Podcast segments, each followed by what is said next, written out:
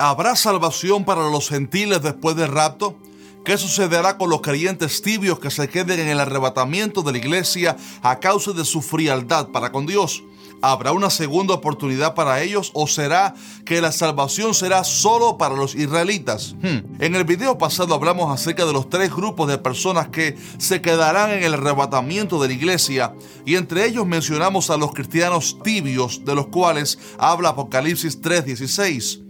Hay una corriente que enseña que todo el que haya aceptado a Jesús, no importando su condición espiritual actual, se va en el arrebatamiento de la iglesia. Pero eso no es bíblico y los que predican así simplemente lo hacen principalmente para defender un grave error doctrinal denominado salvo siempre salvo. También tiene otros nombres junto con otras falsas enseñanzas que derivan de este error tan grave. Quizás muy pronto hagamos algún video alusivo a esto. Ahora bien, en el video anterior explicamos que el arrebatamiento es un privilegio para el remanente que se ha mantenido fiel, los que tienen aceite en sus lámparas y que han estado alerta para este evento. Es por eso que Jesús hizo tanto énfasis en que estemos velando y orando para que seamos tenidos por dignos de participar de esa bendición y a la vez escapar de las cosas que sobrevendrán a la tierra si no hubiera peligro de perdernos del arrebatamiento, entonces la Biblia no haría tanto énfasis a los cristianos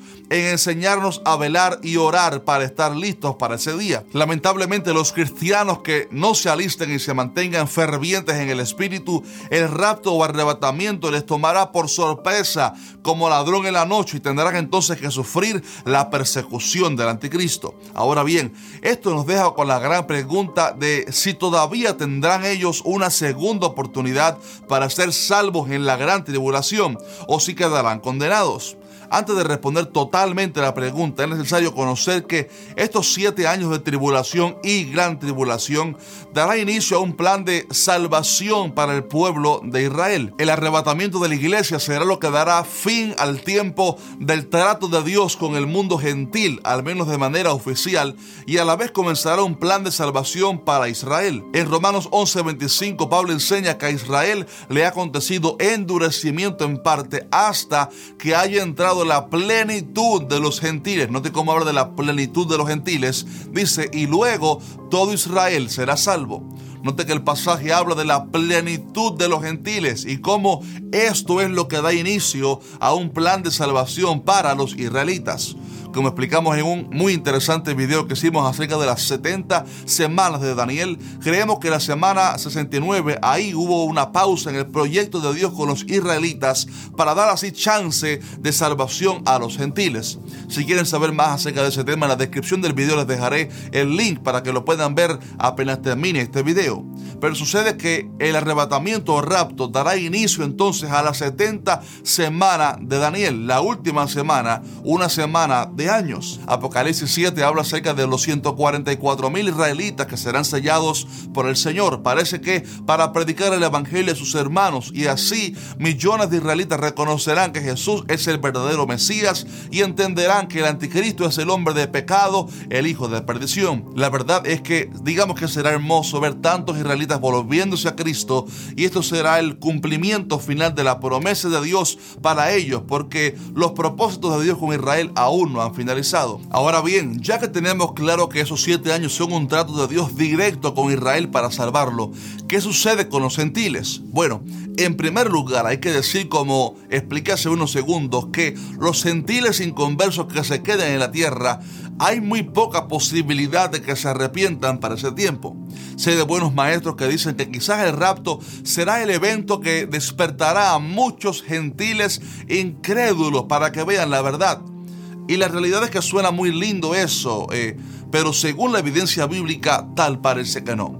Recordemos en la historia de Rico y Lázaro que cuando el rico le pidió a Abraham que enviara a Lázaro del Seol o lugar de los muertos para predicarle a sus hermanos para que estos se arrepintieran, Abraham le respondió que ni siquiera eso haría que ellos se convirtieran, que a Moisés y a los profetas tenían. En otras palabras, Lo que salva a las personas no son los milagros, ni las señales, ni eventos tan drásticos como el arrebatamiento o tiempos de juicio de Dios. Lo que cambia el corazón y lo que produce fe simplemente es la palabra de Dios. Anoche analizaba que Apocalipsis menciona cuatro veces que los hombres impíos no se arrepintieron de sus malas obras. Cuatro veces lo menciona. Dice que ni siquiera con las señales y plagas que habrán, sino que endurecerán su corazón y maldecirán a Dios. Finalmente dice Pablo por revelación divina que el anticristo vendrá con todo engaño de iniquidad para los que se pierde. Dice, por cuanto no recibieron el amor de la verdad para ser salvos. Y dice que por esto Dios les envía un poder engañoso para que crean la mentira, hmm, a fin de que sean condenados todos los que no creyeron a la verdad, sino que se complacieron en la injusticia. En ese pasaje vemos claramente que la oportunidad de salvación divina para el mundo gentil al menos es ahora antes del arrebatamiento, porque después del rapto vendrá un espíritu de engaño que a la vez será permitido por Dios como juicio para los incrédulos que rechazaron a Cristo en este tiempo de gracia hacia los gentiles. No obstante, sí hay evidencia bíblica para decir que los cristianos que se quedaron tendrán una oportunidad de dar sus vidas por Cristo y entonces ser salvos. Es curioso que en Apocalipsis 7, entre el sexto y séptimo sello, Juan ve una gran multitud, dice la cual nadie podía contar, de todas las naciones y tribus y pueblos y lenguas, que estaban de pie delante del trono y en la presencia del Cordero, vestidos de ropas blancas y con palmas en las manos. Ya explicamos hace unos segundos por qué tal parece que estos no son personas nuevas que se convirtieron, gentiles, que se convirtieron en la gran tribulación. Es curioso que uno de los ancianos le dice a Juan que esa multitud son los que han salido de la gran tribulación y han lavado sus ropas en la sangre del cordero y las han emblanquecido. La mayoría de comentaristas bíblicos están de acuerdo en que este grupo se une al de las almas de los decapitados que vimos en el quinto sello, ¿se recuerda? Y también concuerdan en que este pasaje es un paréntesis narrativo y que por lo tanto Juan está viendo aquí lo que sucederá al final, o sea, la congregación de todas las personas que darán su vida en la tribulación por causa de Cristo. Me llama la atención que vemos en este pasaje a gentiles dando su vida por Cristo en la gran tribulación y esto abre la puerta a pensar que habrá una segunda oportunidad para los creyentes que se quedaron para que den su vida por Cristo y sean perseguidos por el anticristo. Termino con esto. En Apocalipsis 2 y 3 hay cuatro veces una serie de promesas para aquellos que vencieren. Dice al que venciere, al que venciere, al que venciere, al que venciere.